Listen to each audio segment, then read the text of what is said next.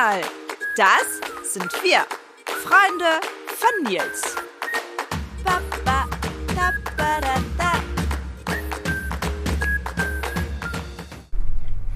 Und wir sprechen mit einem der vielversprechendsten deutschen Talente des Mehrkampfsports, mit Malik Diakite.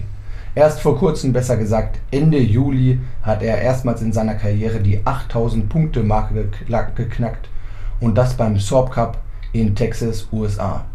Diese Punkteanzahl hätte bei der erst vor kurzem beendeten Heim-EM in München Platz 10 bedeutet. Doch kommen wir vom Hypothetischen zum Reellen. Wir sprechen mit ihm über seine aktive Karriere, über seinen Lebensweg, über die Doppelbelastung aus Arbeit und Leistungssport und natürlich über seine weiteren Ziele. Aufgrund der Aktualität kommen wir aber auch nicht an der WM in Eugene, Oregon und, wie eben schon angesprochen, an der Heim-EM in München vorbei. Hallo Malik, ich freue mich, dich hier heute als unseren Gast äh, begrüßen zu dürfen und das äh, trotz sehr straffem Zeitplan. Danke für die Einladung. Ähm, ich habe äh, Bock, ich hoffe du auch. Auf jeden Fall. Und dann würde ich jetzt mit unseren obligatorischen Entweder-Oder-Fragen beginnen. Ähm, bist du bereit? Ja, natürlich. Aufzug oder Treppe? Da ihr im vierten Stock seid, der Aufzug. Okay. Limo oder Wasser? Limo. Kugelschreiber oder Bleistift? Kugelschreiber. Sonne oder Mond? Sonne. Und Schwimmen oder eher Planschen? Mm, Planschen.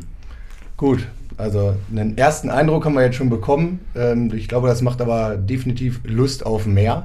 Ähm, stell dich doch mal persönlich ein bisschen vor und auch deinen sportlichen Werdegang.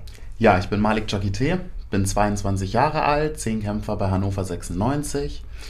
Ähm, wohne jetzt seit vier Jahren in Hannover, bin ursprünglich eigentlich kein Hannoveraner, ähm, komme aus Paderborn oder aus der Nähe von Paderborn, wem das was sagt. Ähm, dort habe ich auch mein Abi gemacht, 2018. Ja, bis dahin habe ich mehr oder weniger keinen richtigen Leistungssport gemacht. Ähm, dann bin ich nach Hannover gezogen, habe ein FSJ beim Niedersächsischen Leichtathletikverband gemacht, habe dann mit dem Leistungssport hier in Hannover erst so richtig angefangen am Olympiastützpunkt und mittlerweile bin ich bei der Bundespolizei im zweiten Ausbildungsjahr. Ähm, genau. Ich würde jetzt sagen, dass wir nochmal kurz die Zuhörerinnen und äh, Zuschauerinnen nochmal kurz abholen. Ähm, du hast gesagt, du bist Zehnkämpfer. Äh, welche Disziplinen wären das denn? Und auch wichtig nochmal dazu zu sagen, ähm, wie ist das denn so vom Alter? Also ist man direkt gleich Zehnkämpfer oder eher ähm, Genau. Genau, also ich würde dann mit dem Alter beginnen. Ähm, also man fängt im Jugendbereich irgendwann an. Ähm, ich glaube, mit 13 Jahren macht man erstmal noch den Dreikampf, Dreikampf äh, klassisch werfen, springen, laufen. Das geht dann über in den Vierkampf. Später folgt dann der Neunkampf, da ist man dann 16. Ähm, und in der U18 beginnt man dann äh, mit dem Zehnkampf und Genau, die Disziplinen sind als erstes der 100-Meter-Sprint, Weitsprung, Kugelstoßen, Hochsprung und 400 Meter. Und dann ist ja die bekanntliche Pause, also es geht über zwei Tage. Und am zweiten Tag ist dann 110 Meter Hürden, Diskus, Stabhochsprung, Speer und zum Abschluss 1500 Meter. Genau, und ja. Dann kann ich ja jetzt mal eine Anschlussfrage äh, stellen. Du hast gesagt, du warst vorher eben nicht im wirklichen Leistungssport. Was hast du da vorgemacht ähm, und wie bist du überhaupt also das ist schon angerissen dazu gekommen. Ja, also ich bin im Alter von zehn Jahren in die Leichtathletik gekommen. Ähm, habe dann erstmal mehr oder weniger das als Breitensport gemacht, ähm, trotzdem in Richtung des Mehrkampfs, also auch Drei- und Vierkampf. Ähm, vorher war ich beim Schwimmen und in die Leichtathletik bin ich über meine Sportlehrerin gekommen. Ähm, die hat mich mehr oder weniger damals bei den Bundesjugendspielen entdeckt äh, und hat mir dann die Leichtathletik ans Herz gelegt, äh, dass ich doch mal einen Verein aufsuchen sollte. Und das habe ich dann gemacht. Äh, das hat mir super viel Spaß gemacht und dann bin ich in der Leichtathletik hängen geblieben. Ähm, du hast vorhin gesagt, vier Jahre ungefähr Leistungssport. Ähm, wie ist das jetzt so mit deinen Favoriten ähm, hinsichtlich der Disziplinen? War das von Anfang an zum Beispiel das Werfen oder hat sich das mittlerweile entwickelt und wie sieht das jetzt aus? Mm, man macht gewisse Sachen immer lieber als andere. Ähm, ich mag das Sprinten beispielsweise super gerne, ähm, aber der absolute Favorit, das ändert sich immer mal wieder so von Saison zu Saison. ähm, weil man natürlich auch ein Stück weit das gerne macht, was man irgendwie gerade gut kann oder was gerade gut im Training läuft. Und letztes Jahr war das besonders der Speerwurf und Hochsprung, äh, was sowohl im Wettkampf und Training ganz gut lief. Und in diesem Jahr ist es irgendwie zum Weitsprung geworden und die 400 Meter. Und ja, das ist irgendwie das Schöne am Zehnkampf. Durch diese Vielseitigkeit kann sich das dann immer mal wieder ändern. Und ja, wenn man dann mal eine Disziplin hat, die nicht funktioniert oder die nicht ganz so gut klappt, dann ist das nicht ein totaler Frust, weil man hat ja noch neun andere. Du hast gerade schon das Training angesprochen.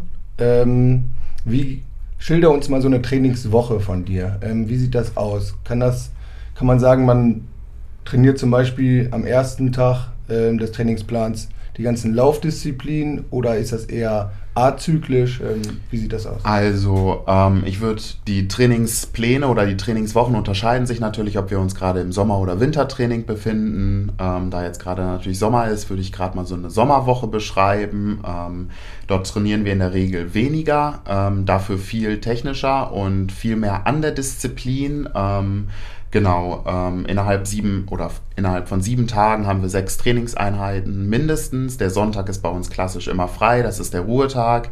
Ähm, und ja, wir starten die Woche meistens montags mit so einem kleinen Kraftauftakt und ähm, dann machen wir innerhalb dieser Woche immer Disziplinen-Kombis. Also wir versuchen nicht äh, Wurfdisziplinen oder Sprungdisziplinen zu kombinieren, sondern beispielsweise eine Sprintdisziplin mit einer Sprungdisziplin, ähm, um dann sozusagen die verschiedenen Blöcke innerhalb der Woche komplett abzuarbeiten. Also dass man dann am Ende der Woche sagen kann, man hat alles gemacht. Äh, natürlich geht das bei zehn Disziplinen nicht immer und gewisse Sachen ähm, die trainiert man auch irgendwie in Kombi. Wenn man Ausdauer trainiert, dann ist das natürlich sowohl Ausdauer für die 400 Meter als auch für die 1500 Meter.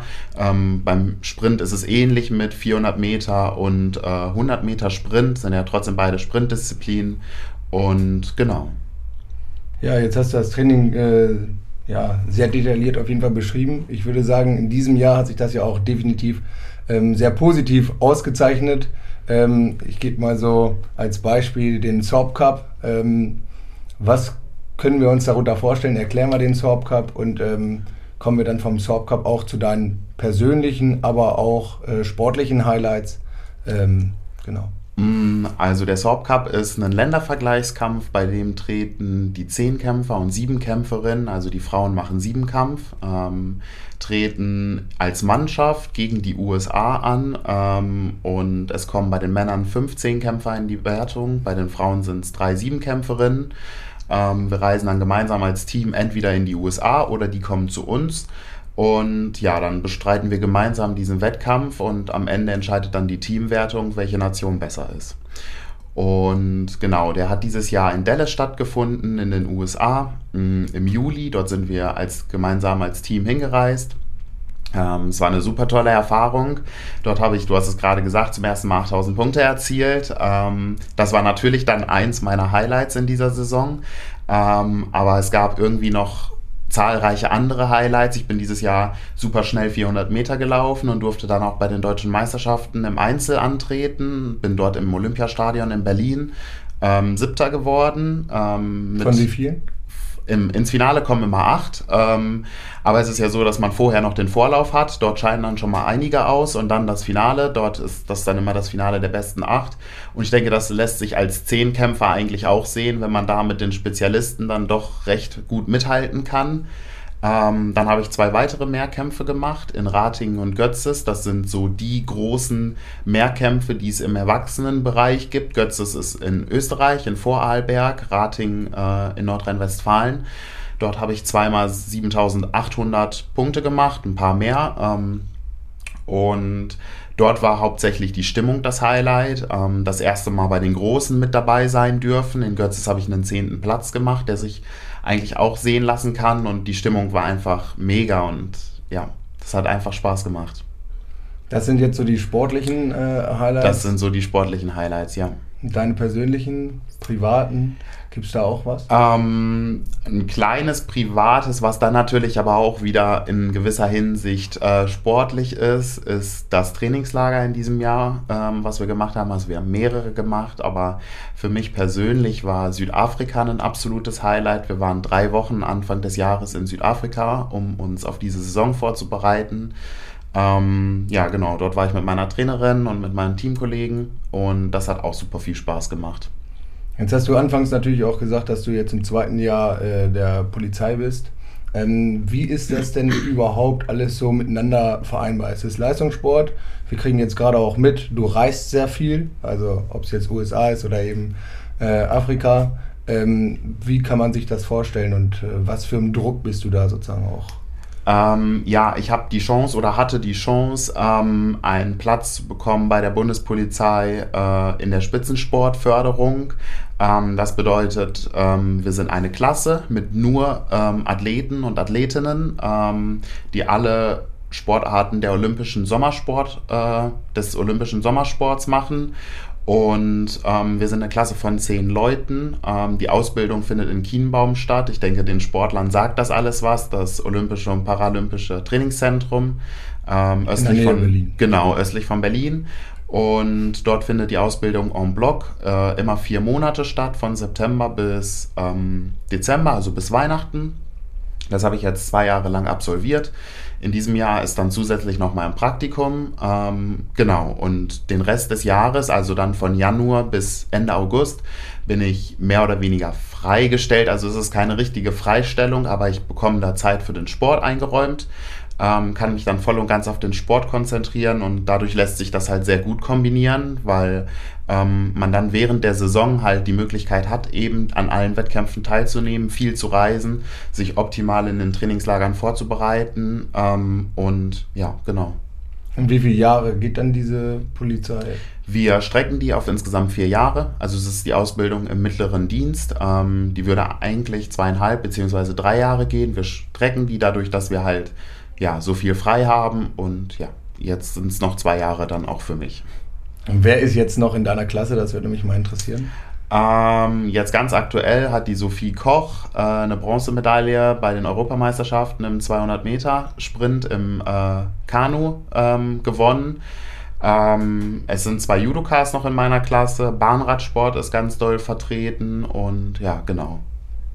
Aber man ist ja nicht nur eine Klasse, sondern man wird ja wahrscheinlich auch aufgrund der Disziplin oder ähm, auch der, der Events vielleicht auch die ein oder andere Berührungspunkte ja noch haben. Wie sieht so das miteinander aus? Ja, tatsächlich bin ich jetzt der einzige Leichtathlet in meiner Klasse. Ähm, die anderen sind, kommen alle aus anderen Sportarten, aber das Miteinander ist einfach trotzdem sehr stark und immer präsent, weil ähm, wir haben alle ein Stück weit den gleichen Alltag. Wir gehen alle ähm, auch während der Polizeiausbildung, also nachdem wir den Dienst dort absolviert haben, dann ins Training. Ähm, jeder berichtet dann natürlich darüber, wie sein Training gewesen ist. Man fragt die anderen, äh, was die im Training gemacht haben. Ähm, und durchaus, auch wenn das andere Sportarten sind, machen die ähnliche oder gleiche Inhalte. Ähm, besonders im Kraftbereich, äh, aber auch im Schnellkraftbereich und ja, das Miteinander ist da eigentlich stetig und immer präsent. Konntest du oder hast du von dem einen oder anderen auch schon was mitnehmen können? Also du hast vorhin gesagt, von den Spezialisten am, äh, beim Sprint, da wirst du ja wahrscheinlich sicherlich äh, die eine oder andere Erfahrung mitgenommen haben. Wie sieht das jetzt? Also ähm, jetzt auf die Leichtathleten bezogen oder in Chiembaum? Beides. Ähm, ja, also in Chiembaum muss man ja schon sagen, dass wir Zehnkämpfer, glaube ich, mit die vielfältigsten sind. Also wir laufen, wir springen, wir werfen, ähm, machen aber auch manchmal Alternativtraining dann im Wasser, was natürlich dann Schwimmen bedingt ähm, und gehört, das gehört alles irgendwie zusammen. Ähm, jetzt in der Leichtathletik kann man von dem einen oder anderen Spezialisten natürlich was mitnehmen. Ähm, Gerade auch hier in Hannover am Olympiastützpunkt, äh, wo wir natürlich als Mehrkampftrainingsgruppe trainieren, wo aber auch andere Trainingsgruppen ähm, beispielsweise eine Springer-Trainingsgruppe oder eine Sprinter-Trainingsgruppe trainiert. Da kann man dann auch was mitnehmen. Und dann kann man da auch mal so reinschnuppern oder? Ähm, jein, also ich bin eigentlich schon immer in meiner Trainingsgruppe äh, mit meiner Trainerin, äh, die nur uns Mehrkämpfer betreut, aber die holt sich dann auch mal Rat von ja, ich sag mal, Spezialistentrainern, ähm, die speziell eine Disziplin trainieren und genau. Jetzt ähm, reden wir ja ganz viel über den Sport und über deinen, deinen Alltag. Wie sieht es denn mal aus? Ähm, was machst du denn mal, um dich zu erholen? Ähm, machst du dann andere Sportarten oder wie regenerierst du dich? Ähm, also in meiner Freizeit oder in der Zeit, wo ich mich erhole, versuche ich mich auch mal dann nicht mit dem Sport zu beschäftigen und auch wirklich einfach mal abzuschalten, ähm, weil der Sport natürlich ein Stück weit immer präsent ist. Ähm, jetzt im Sommer mag ich es dann auch ganz gerne einfach mal du hast mich schon gefragt, planschen. Äh, genau, mag ich dann auch einfach mal im Wasser irgendwie an den See zu fahren ähm, und dort einfach ein bisschen rumplanschen, entspannen oder zu sappen. Ähm, das geht ja hier in Hannover auch ganz gut. Wo und, machst du das? Ähm, auf dem Mittellandkanal geht's oder auf der IMA. Ähm, ja, genau. Und ja, da eignet sich das, Best das Wetter ja gerade wirklich bestens für. Und dann versucht man einfach mal ein bisschen runterzukommen und genau an was anderes zu denken, außer den Leistungssport. Wie sieht es denn jetzt aus? Ein kleiner ähm, thema thematischer Bruch. Ähm, Verfolgst du denn auch deine Mitstreiterinnen sozusagen im, äh, bei anderen Wettkämpfen? Ja, natürlich. Ähm, jetzt waren gerade die Leichtathletik-Europameisterschaften. Die habe ich natürlich die ganze Zeit verfolgt und natürlich auch vorm Fernseher mitgefiebert. Ich war leider nicht in München, weder als Zuschauer noch als Athlet, äh, weil ich selber noch im vollen Training gerade bin und das dann nicht so ganz gut reingepasst hat. Und eigentlich verfolgt man die Ergebnisse äh, immer und fiebert natürlich auch mit. Das war jetzt, ähm, ich würde sagen, so ein bisschen Genugtuung äh, München, wenn man jetzt äh, kurz ein paar Monate zuvor jetzt Eugene ähm, anspricht. Da war ja die Leichtathletik eher viel in der Kritik. Ja. Ähm, wie hast du das mitbekommen? Da gab es ja sowohl mediale Kritik, ähm, da hat sich auch eine zu geäußert. Ich würde mal kurz das Zitat vorlesen von Heike Drexler, ähm, die nach eben nur zwei Medaillen gesagt hat, ähm, dass Deutschland den Anschluss an die Weltspitze verliert und sogar einen Niedergang der deutschen Leichtathletik befürchtet. Ähm, jetzt bist du ja kurz vorm Sprung. Äh, du bist in der aktiven Klasse, also zwischen dem 23. Lebensjahr und dem 35. Lebensjahr, wenn ich es richtig habe. Ja, genau. Ähm, was macht das mit einem Sportler, wenn man so eine Kritik hört? Ähm, ja, die Kritik an den Weltmeisterschaften erstmal. Ähm, ich weiß nicht, ob die wirklich berechtigt ist. Ähm, es war in diesem Jahr, es gab in diesem Jahr zwei Highlights, äh, die Weltmeisterschaft und die Europameisterschaft. Und ähm, viele Sportler haben gesagt, die möchten den vollen Fokus auf die ähm, Europameisterschaft legen, weil es gerade eine Heimeuropameisterschaft ist. Ähm, und es ist auch schwer, unbedingt zwei Fokus oder zweimal ein Highlight zu haben, ähm, weil muss man so zeitlich äh, genau, die waren zeitlich sehr nah hintereinander. Es waren knapp drei Wochen ähm, und man, man, muss sich ja irgendwie entscheiden, bei welchem Highlight bin ich topfit, ähm, wo bereite ich mich drauf vor, weil ähm, das ganze Training wird ja danach abgestimmt. Ähm, und wenn dann viele sagen, die Heimeuropameisterschaft ist für mich das Wichtigere, weil das den emotional höheren Stellenwert hat, ähm, dann denke ich, kann ich das oder ich kann das dann voll nachvollziehen, weil das ist einfach die EM im eigenen Land. Das erlebt nicht jeder Sportler in seiner aktiven Karriere. Ähm, trotzdem war das Abschneiden in Eugene äh, nicht gerade medaillenreich, ähm, wo man tatsächlich aufpassen muss, dass der deutsche Leichtathletikverband oder die deutsche Leichtathletik nicht den Anschluss an die Weltspitze verliert. Da haben andere Nationen wesentlich besser abgeschnitten und wesentlich mehr Medaillen geholt. Ähm, ja, insoweit, was das mit einem Sportler selber macht, ist natürlich, man denkt schon darüber nach. Ähm, es hängt natürlich auch immer Förderung damit zusammen, äh, wie die jungen Athleten gefördert werden, wie viele junge Athleten am Ende in der aktiven Klasse ankommen. Ähm, das spielt ein Stück weit natürlich alles damit rein, wie viele Medaillen dann am Ende auch gewonnen werden.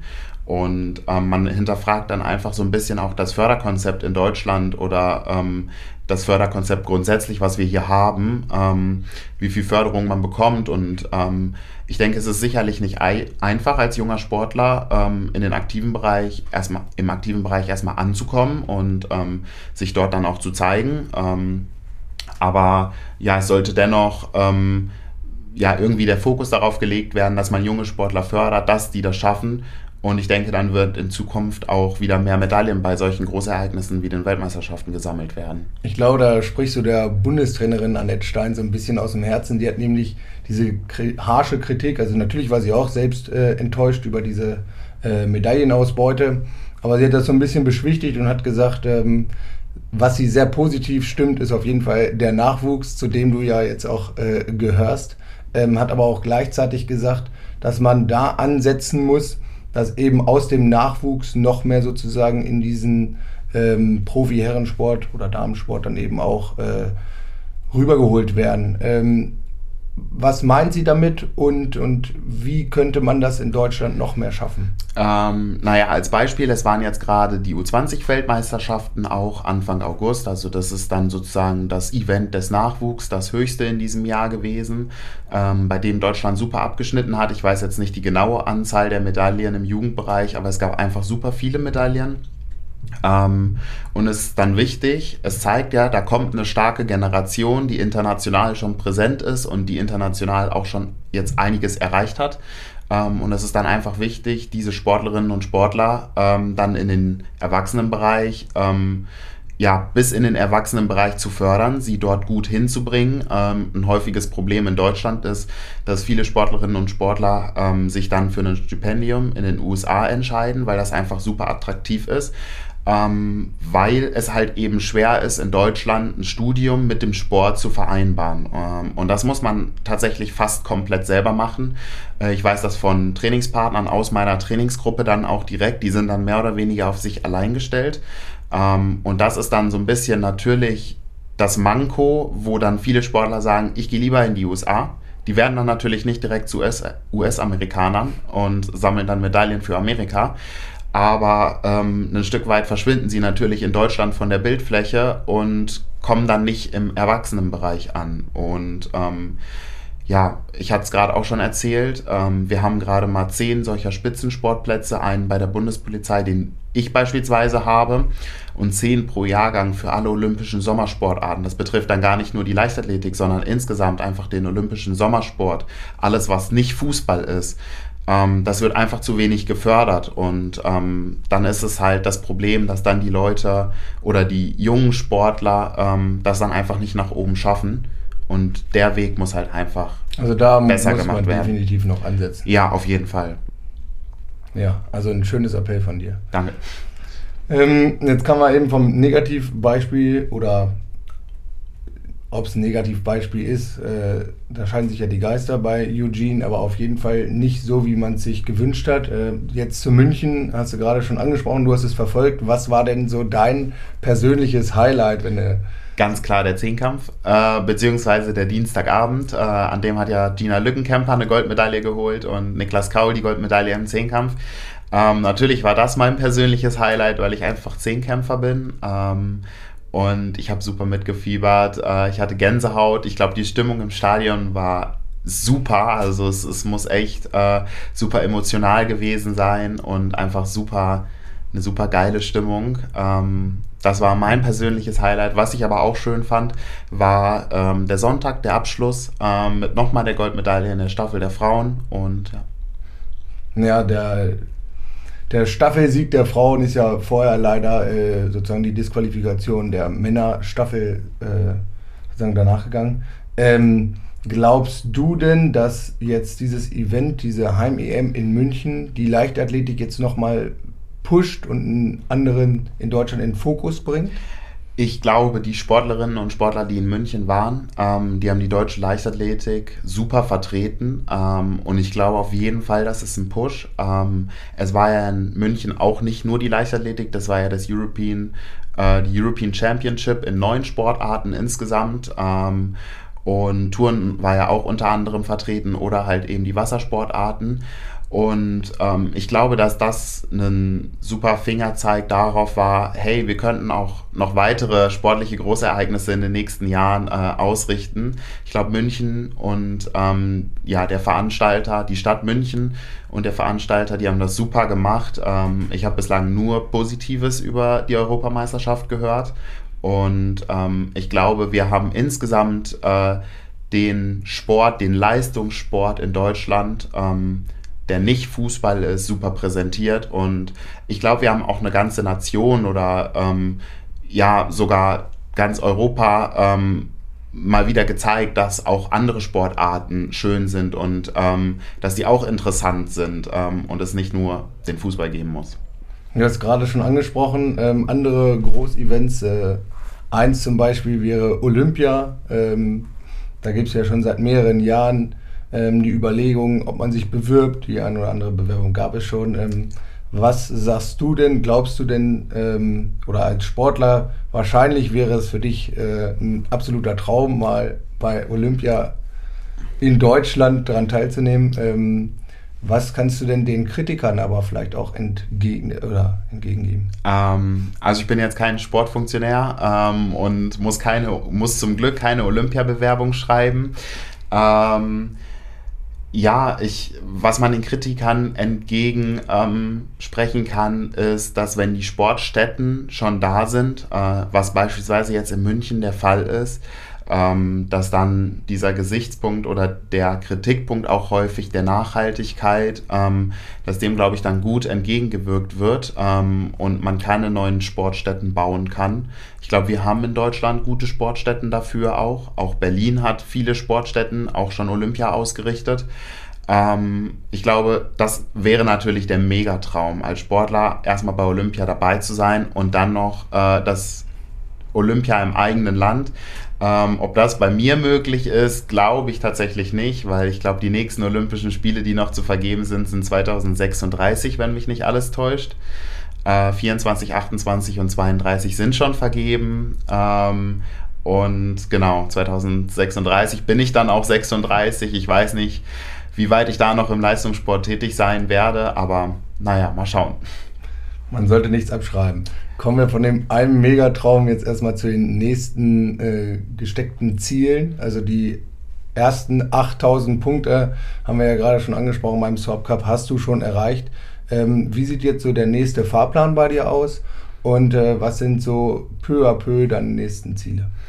Also der ganz aktuelle Fahrplan ist, dass ich dieses Jahr noch einen Mehrkampf machen werde, ähm, bei einem Mehrkampf-Meeting in der Nähe von Bordeaux. Talons heißt der Stadtteil. Ähm, genau, in Südfrankreich. Da möchte ich dann nochmal hoffentlich die 8000 Punkte erzielen. Ähm, vielleicht auch noch eine Bestleistung machen. Das Training dafür stimmt gerade. Ähm, ich habe in den letzten Wochen nochmal gut trainiert. Wir haben nochmal einiges umgestellt und verbessert. Das ist jetzt erstmal noch so der Fahrplan für dieses Jahr. Ähm, im nächsten Jahr stehen dann draußen Weltmeisterschaften statt, äh, finden statt in Budapest. Ähm, und genau, es ist jetzt peu à peu ähm, Zeit, ähm, sich bei den Erwachsenen dann auch zu etablieren. Ähm, die Möglichkeit, wenn sie denn da ist, zu ergreifen und sich für ein internationales Großereignis zu qualifizieren. Ähm, Wie würde so eine Qualifikation aussehen? Also was musst du da erreichen? Also in Deutschland ist es immer so, oder insgesamt ist es so, dass jede Nation drei Startplätze hat. Also muss man erstmal unter die besten drei in Deutschland ähm, so oder so kommen. Und dann gibt es natürlich auch noch ein World Ranking. Da sind dann meistens die besten 26 äh, der, World, der Welt oder European Ranking dann Europas drin.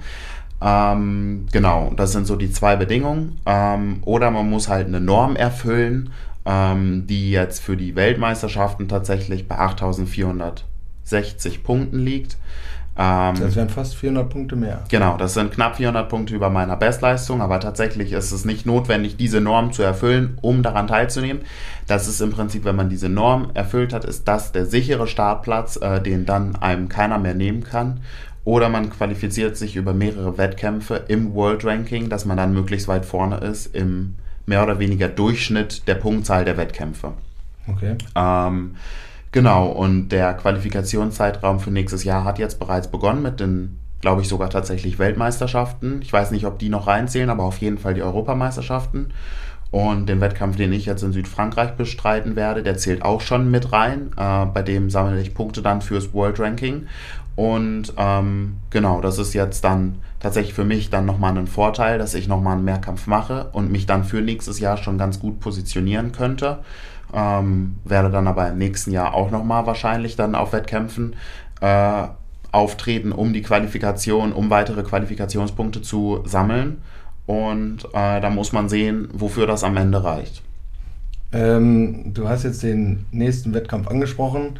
Ende August sind allerdings ja auch die deutschen Meisterschaften, an denen du wahrscheinlich dann nicht daran teilnehmen wirst. Genau, ich werde an denen nicht teilnehmen, ähm, weil dieser Wettkampf in ähm, Talons einfach mehr World Ranking Punkte gibt. Also das sind jetzt nicht die Punkte, die im Mehrkampf vergeben werden. Ähm, das sind immer die gleichen für eine Disziplin. Da gibt es Rechner, die das dann ausrechnen. Aber es gibt äh, noch zusätzlich Punkte obendrauf, ähm, die sozusagen die ähm, je nach Stellenwert des Wettkampfs, wie hochkarätig der ist, desto mehr sind es. Ähm, und der Wettkampf in Talons ist einfach ein internationales Starterfeld, ist dadurch höher angesehen. Und dadurch gibt es dann sozusagen mehr, wir nennen die Platzierungspunkte, Rankingpunkte. Ähm, gibt es einfach mehr dieser Rankingpunkte als bei den deutschen Meisterschaften in ja, die dieses Jahr in Bernhausen stattfinden, wo ich dann nicht an den Start gehe, weil vier Mehrkämpfe wären dann tatsächlich doch ein bisschen viel für ein Jahr. Fünf Mehrkämpfe, Entschuldigung. Ich wollte jetzt gerade fragen, äh, wo denn so dann die Übersäuerung sozusagen stattfinden würde bei. Ähm, das kann ganz unterschiedlich sein. Es gibt Zehnkämpfer, die machen nur einen Zehnkampf pro Jahr, ähm, weil die sich auch ein Stück weit leisten können, mit dieser Punktzahl immer automatisch fürs nächste große Ereignis qualifiziert zu sein. Ähm, ja, drei zwei Mehrkämpfe sollte man schon machen. Ich würde sagen, drei ist so der Regelfall und wenn man dann vier macht, das ist dann so das Extra. Das muss dann nicht unbedingt sein. Ähm, aber wenn die Substanz in einer Saison stimmt, man verletzungsfrei ist, man keine Probleme hat, dann kann man ruhig mal vier Mehrkämpfe machen. Ähm, weil ein Stück weit ist ein Zehnkampf natürlich auch immer das beste Training. Und ähm, ja, solange man nicht verletzt ist, ist das natürlich immer eine super Erfahrung auch. Jetzt haben wir aber gerade vorhin gehört, also die Zehnkippe waren ja, also zwischen WM und EM waren beispielsweise nur drei Wochen. Genau. Ähm, ist das denn immer so knallhart getaktet oder äh, liegt das jetzt eher an äußeren? Naja, also man hat normalerweise nur ein Highlight ähm, und die Qualifikationswettkämpfe werden nach diesem Highlight ausgerichtet, dass da genügend Platz ist ähm, drei, in drei Wochen zwei Mehrkämpfe zu machen, das kann man schon machen. Das habe ich auch gemacht. Meine zwei ersten Mehrkämpfe dieses Jahr, Rating und Götzes, waren auch nur drei Wochen auseinander. Aber das Niveau ist dann ein Stück weit dasselbe, weil dazwischen in diesen drei Wochen, die dazwischen liegen, ist eine Woche ausruhen, eine Woche ein bisschen bewegen und dann kommt auch schon wieder die Wettkampfwoche. Insofern kann man dazwischen dann nichts mehr machen und ähm, dann wird das Niveau, bei mir hat man es auch gesehen, es war zweimal 7800 Punkte, ein ähnliches Niveau. Ähm, das ist dann immer ein bisschen ja, schade daran, da kann man kein wirkliches Highlight setzen. Aber sonst geht das durchaus. Also alles, was mehr als drei Wochen sind, ähm, das ist dann schon wesentlich entspannter. Das hast du ja definitiv mit dem Soap Cup Ergebnis ja geschafft, das genau. Highlight. Und wir wünschen dir auch, dass jetzt noch mal vielleicht ein Highlight zum Abschluss äh, du das schaffst, dann in Frankreich. Danke, das wäre wünschenswert. Ich glaube, ich könnte auch die ganze Zeit jetzt noch weiter mit dir quatschen. Ähm, wir sind allerdings jetzt schon beim, am Ende angekommen. Ich würde jetzt äh, gerne so enden, wie wir begonnen haben, mit etwas spezifischen äh, mhm. Entweder-Oder-Fragen. Ähm, laufen oder werfen? Laufen. Banane oder Apfel? Apfel. Ausdauer oder Sprint? Sprint. Europameistertitel oder Weltmeisterschaftssilber? Uff, so weit ist es noch nicht. Wenn natürlich, wenn es natürlich wie in diesem Fall eine Heimeuropameisterschaft ist, dann natürlich der Europameisterschaftstitel. Okay, mit diesen Einblicken äh, bedanke ich mich recht, recht herzlich bei dir äh, für diese interessanten Einblicke und auch für deine Zeit. Vielen Dank. Danke, dass ich kommen durfte. Sehr Hat mir Spaß gemacht. Und jetzt kommt das, was ihr aus jeder Podcast-Folge kennt. Wir freuen uns über euer Abo oder auch euer Like. Und vielen Dank fürs Zuhören und schaltet auch das nächste Mal wieder ein, wenn es dann heißt, hör mal, Freunde von Nils. Bis bald bei Freunde von Nils.